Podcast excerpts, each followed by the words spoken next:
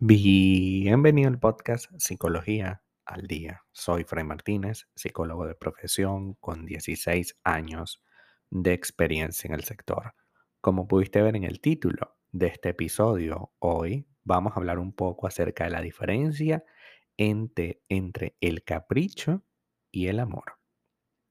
Sin duda que nosotros a lo largo de la vida hemos estado encaprichados con alguien o con muchos alguien durante nuestro proceso de vida. El capricho es eh, acostumbrarse a que el único elemento central del amor es el famoso flechazo o la pasión desmedida, ¿no? Y por supuesto, el capricho es algo momentáneo, puesto que la pasión es algo momentáneo. Este primer flechazo o esa primera, em, ese amor a primera vista solo ocurre una vez. Por tanto, es característico del capricho que sea algo muy em, pasional, intenso, pero superficial y corto. Es decir, es demasiado superficial como para mantenerse en el tiempo.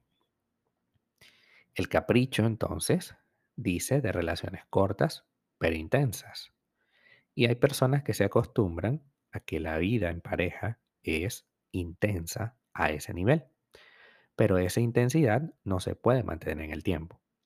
Siempre comparamos en, consulta el tema del capricho y el amor con la carrera, ¿no?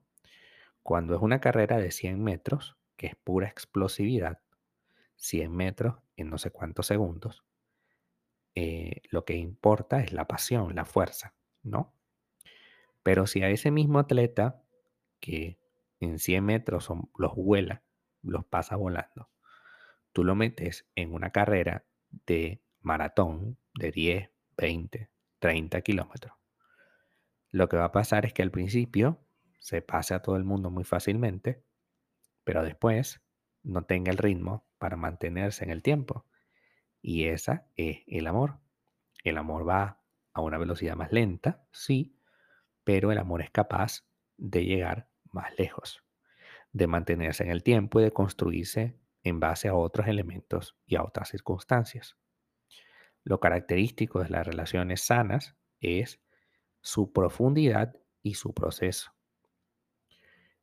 La diferencia entonces en un capricho está ahí, si te sientes encaprichada con alguien, que, sientes que necesitas estar con esa persona por X motivo, em, entendamos que el capricho es algo que es como,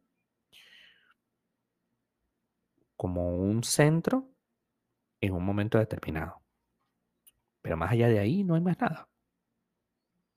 Que te parece muy importante e interesante en un momento determinado, pero de ahí no hay más nada.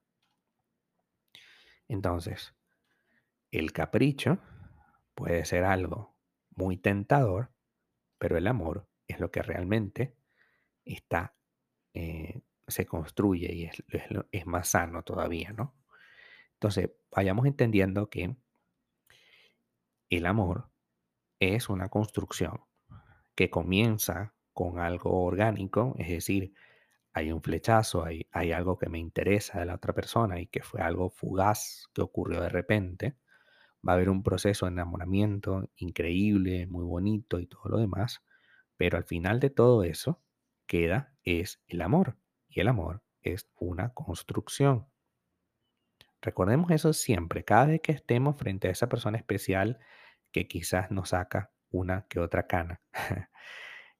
Pensemos que nosotros estamos en esta relación únicamente por decisión propia. Y que nada ni nadie nos puede impedir que nosotros nos separemos el día de mañana. Y eso es lo bonito de la relación. Que ante la posibilidad, tú decides quedarte. Que ante la posibilidad, tú decides mantenerte con el proyecto porque a pesar de lo de los problemas o de las crisis que puedan tener o de los defectos que pueda tener esa persona, en el balance sale positivo. Y ese balance positivo es lo que tienes que aferrarte y mantenerte. Además, como hemos visto en este podcast, si tú eres capaz de crear condiciones sanas, pues tu vida en pareja va a mejorar. Porque eh, las condiciones están por encima del afecto. Si yo tengo condiciones sanas, eventualmente crearé condiciones hermosas para vivir en pareja. Así que, número uno, el capricho es superficial. Número dos, el capricho es una manera de intentar mantenerte en la pasión desmedida, pero sin sentido. Número tres, cuando tenemos una relación de pareja, es una decisión. Por tanto, el amor es una decisión, es una construcción de ambos.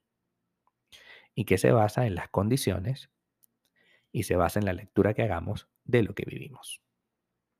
Hasta acá nuestro episodio al día de hoy. Muchísimas gracias por quedarte aquí hasta el final. Si deseas saber más sobre mi contenido, www.fraymartinez.com. Para consultas online, www.fraymartinez.com y también sígueme en mi Instagram, arroba fraymartinez20.